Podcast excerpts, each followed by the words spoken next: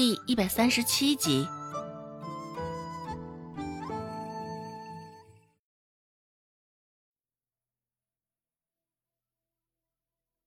孟婆子扬声谩骂道：“你这死丫头，怎么不早说？”心里想着，若是周芷这个臭丫头早些说，她也不至于对顾寒生口口声声用野男人唤着。越想越气，孟婆子一双眼睛也是越发的凶狠。现在有顾寒生给她撑腰，周芷也并不惧怕，说道：“奶。”你可是忘了，我刚刚可是提醒过你呢。顾寒生的影响力，想必也能让他在周家过几天安生的日子。至少这孟婆子不会再那般凶神恶煞了吧？想到这儿，周芷的嘴角弯了弯，凑近顾寒生的耳朵，周芷低声念了一句：“既然是村上恶霸，那就给他们瞧瞧。”你这恶霸的威慑力吧，可别让他们给你瞧扁了，得了取笑。周芷这么说，想借用顾寒生的手来打压孟婆子的心思已经相当明显了，而他也是一点都没有隐藏。此刻他在利用顾寒生。两人这般咬耳朵的一幕，看到孟婆子与周成的眼里，一个怒火中烧，却是敢怒而不敢言。另一个，则是满心的嫉妒。孟婆子扬声斥责道：“周芷，你没大没小的，你可是我们周家的人。”不过，现在孟婆子斥责的声音与语气，皆不如之前那般恶毒了。碍于顾寒生的存在，孟婆子也只能这般。孟婆子的意思，周芷心里清楚。先前她恨不得将周芷从周家扫地出门，若不是因为念着周芷出嫁还能给她赚些钱，恐怕孟婆子早就将她一脚踹了。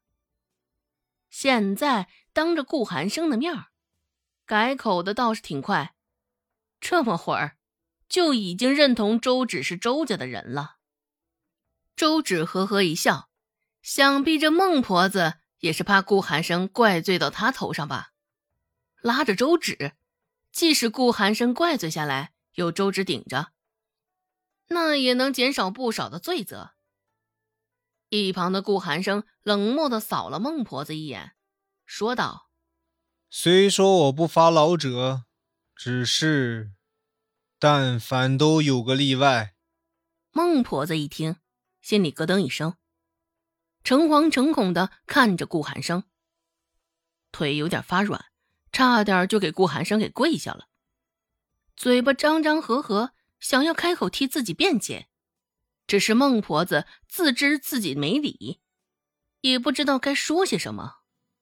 不过看在周芷的份上，这次可以先放你一回，只是若再有下一次，恐怕就不会这么简单了。顾寒生挑了挑眉，这动作其他人做起来可能也就只是流氓混混的味道，只是他做起来却是有股别样的痞帅味道。孟婆子立马点头，像是一只老母鸡般快速答是。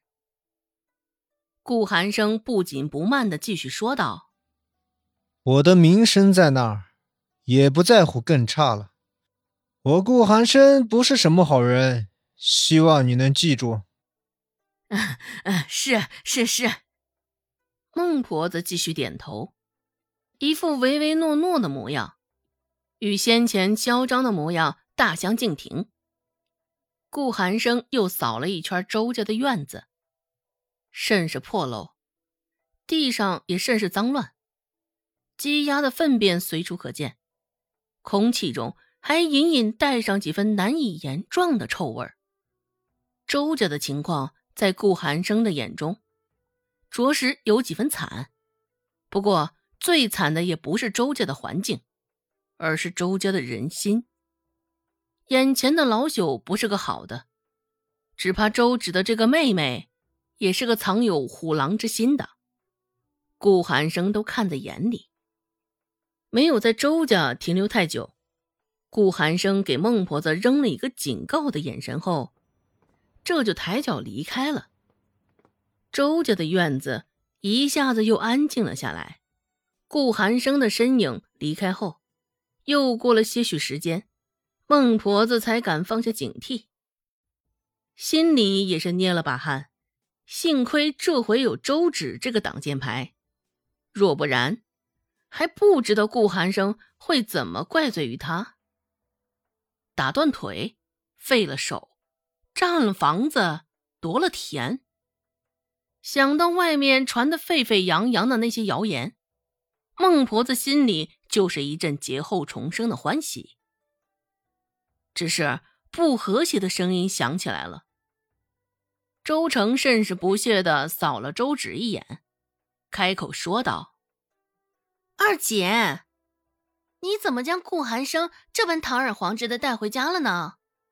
本就谣言四起了，若是让别人知道，咱们周家指不定又被人怎么议论呢。搅屎棍的事儿，周成还真是永远不会缺席。周芷淡淡的说道：“哼，只要三妹你安分守己些，闭紧了你的嘴巴就成。”哼。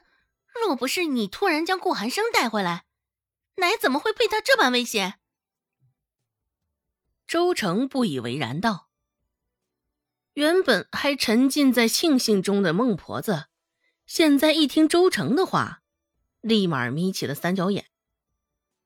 周成这话说的没毛病啊，这一切全都是周芷造就的。”孟婆子马上又甚是狠厉的瞪着周芷，似是要用眼神将他撕碎了一般。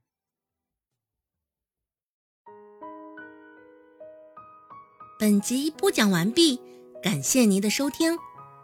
感兴趣别忘了加个关注，我在下集等你哦。